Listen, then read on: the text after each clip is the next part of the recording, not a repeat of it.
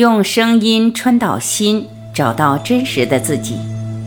欢迎收听由张晚琪爱之声 FM 出品的《不合理的快乐》，作者杨定一博士，文献协力马义安博士，编者陈梦怡，播音张晚琪。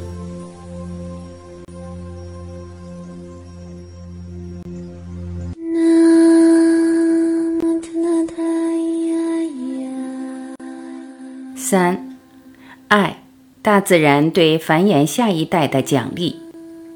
最亲密的关系也可以称之为爱，男女的爱也自然会带来性的亲密。爱和其他亲密关系一样，不完全是理性的，有时是逻辑无法解释的。爱有时好像中了咒，被附身，挡都挡不住，完全没办法用理性去解释，只好安慰自己是宿命的安排。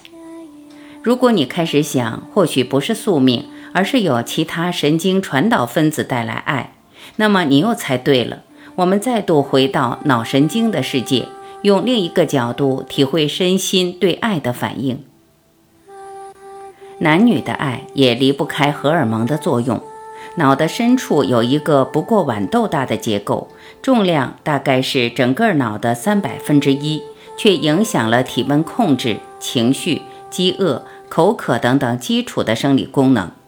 这个结构被称为下视丘，和脑下垂体相连。脑内下视丘的前视觉区有一个特别的核，男性的这个脑区大小是女性的两倍，结构也不太一样。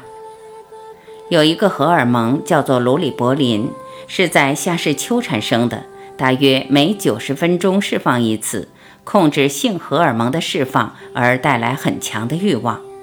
这个荷尔蒙应该是很原始的，无论动物或人都有，而且对雌性的作用和雄性是一样的。动物的实验很早就发现，这些性荷尔蒙引起的爱，不光是为了性做准备。而是让两个个体成双成对，建立长期的关系。有“抱抱荷尔蒙”之称的催产素特别有意思，男女有别，女性产生的是催产素，而男性产生的是结构相似的血管加压素。这两个荷尔蒙诱发人与人之间感情连接的快乐，让人亲密、彼此信赖、相互忠实，在情人和朋友之间带来愉悦、平静。和彼此相连的感受。研究已经指出，爱情会让催产素的含量提高。伴侣如果分开一段时间，少了肌肤之亲，催产素的量下降，自然会想要去找对方，恢复感情的连接。很有意思的是，就连花一段时间抚摸宠物，例如狗，那么接下来狗和主人体内的催产素含量都会上升。或许这正是为什么。很多人养狗会有很深的感情。催产素这个名词，再加上它有刺激子宫收缩、乳汁分泌的作用，应该会让你联想到生产。母爱，许多女性一生中经历到最大的快乐，也离不开催产素的作用。女性在生产后自然涌现母爱，即使没有生产过的雌性动物。在注射催产素之后，也会发挥母爱，把别的母鼠生的小鼠当做自己的孩子来照顾。甚至如果用别的药物阻断催产素的作用，那么母鼠在生产后反而会立即抛弃孩子。透过催产素带来的爱和快乐，物种可以确保下一代的存活。催产素和血管加压素也会影响生物的伴侣行为。美国亚特兰大埃默里大学的科学家将血管加压素打到公田鼠的脑内。这些公田鼠向来是花名在外的单身主义者，使用了血管加压素之后，反倒成为奉行一夫一妻制的忠实伴侣。科学家认为，这两种神经传导分子是大自然鼓励爱的奖品，活化脑部的期待系统，带来愉悦的快乐。人类有一种血管加压素受体基因的变异，取名 2S 三三三四。有研究调查了五百五十二名瑞典男性的感情状态和基因，发现带有 2S 三三三四这种天然基因变异的人和伴侣之间的感情比较脆弱，婚姻也有问题。当然，人类不只是基因的产物，只是听到这个研究结果，相信会有不少女士想在交往之前先检验对方的基因，希望得到一个爱的保证书。不止男女的爱，亲子的爱。催产素也影响了一个人能不能和别人好好相处。瑞士有一组科学家把催产素做成鼻腔喷剂给男士使用，发现能促进他们彼此信任与合作。德国另一组科学家从三十名健康男士归纳出这样的结论：透过鼻腔喷剂摄取了催产素的男士，更能捕捉别人的眼神，揣摩对方的心理状态。可以说是增进了一种读心的能力。每个人都希望展现魅力，讨人喜欢，有人爱，获得信任。这类喷雾式的催产素，仿佛提供了一种不用怀孕、不需要触摸、拥抱、建立关系就可以得到的万人迷荷尔蒙。然而，这些爱的荷尔蒙也有负面的效应。举例来说，催产素。会促进雄性动物与性伴侣之间的感情，却也激发了对其他雄性同类的敌意。人类也有类似的现象。一群荷兰的大学生连续十四天接受催产素或生理食盐水的鼻腔喷剂，然后让他们玩独裁赛局和最后通牒赛局。如果你听过赛局理论的话，大概会猜到，这是一个让两个人考虑如何瓜分一个定且双方都知道的金额的游戏。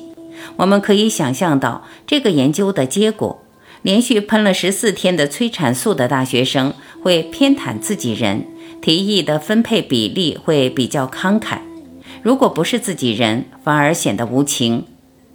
这种研究在过去本来就有很多，未来只会更多。毕竟，这种药物反映了一种希望，透过某种荷尔蒙或化学物质找到一种神奇的功能。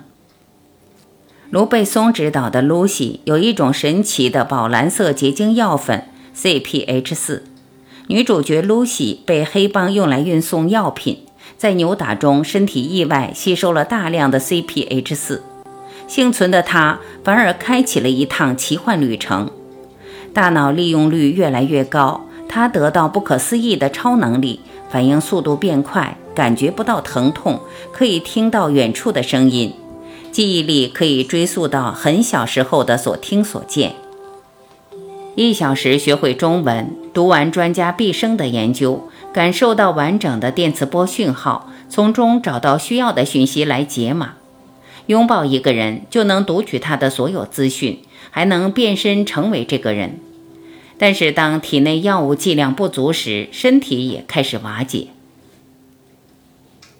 电影《要命效应》也有一种小药丸 NZT 四八，让一个落魄的作家在走投无路之际，意外开启了大脑的所有潜能，五官变得灵敏，心态变得大胆，就连体能也变好了，人变得神清气爽。非但什么都能表达的头头是道，还过目不忘，连眼中的世界都变得明亮。从一个平庸的作家变身成为万人迷。当他被追击时，想停药以撇清和药物的关系，却已经来不及了。这是个不能停的药物，而且有很强的副作用。